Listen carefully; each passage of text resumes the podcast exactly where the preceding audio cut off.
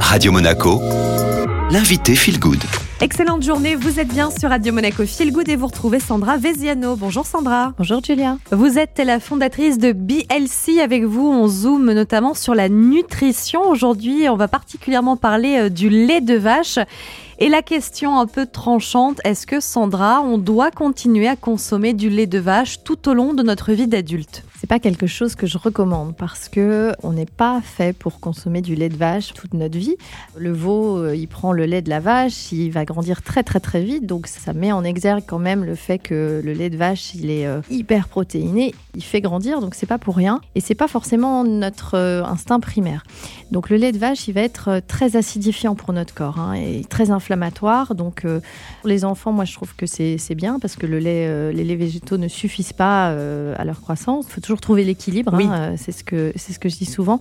Et encore une fois, il faut pas proscrire le lait de vache. On va pas arrêter de manger un fromage au lait de vache euh, de temps en temps, mais on le sent de toute façon quand on l'arrête ou quand on le réduit, on va sentir quand on prend du lait de vache, on va sentir euh, directement l'inconfort digestif. On va dire ah non mais c'était mieux sans. Est-ce que c'est le même constat pour le lait de chèvre ou le lait de brebis? Non, c'est nettement meilleur. C'est nettement meilleur. Moi, sur des gens qui ont besoin de manger des, laitages, enfin des produits laitiers, que ce soit des yaourts ou même, je recommande parfois des, yaourts hyper protéinés, euh, dont je ne citerai pas les marques. Aujourd'hui, ils sont beaucoup déclinés en lait de brebis et lait de chèvre. Alors, le lait de chèvre, il a un goût un peu plus particulier, un peu plus prononcé, mais le lait de brebis, on a de jolies alternatives.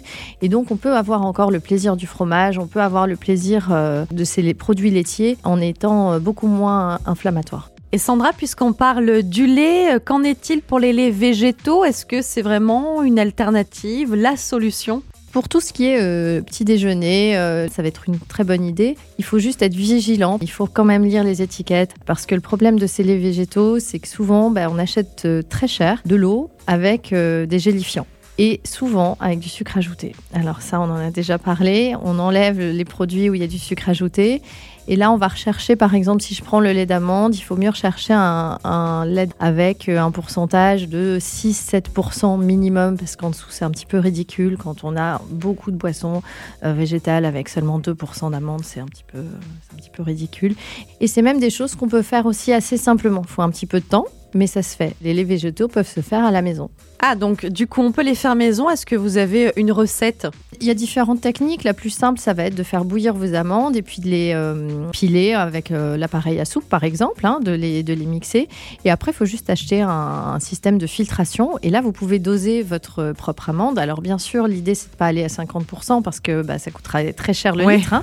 Mais vous pouvez euh, filtrer. Donc, moi, je mets à peu près 8%, donc 80 grammes pour un litre. Et après, on filtre et on récupère la poudre d'amande et on fait des jolis gâteaux. Sandra Veziano, merci beaucoup d'avoir été avec nous. Alors comme toujours, hein, vous pouvez retrouver euh, cette interview sur Spotify, Deezer, Auchan en tapant Radio Monaco Feel Good. Et je vous laisse profiter de la musique.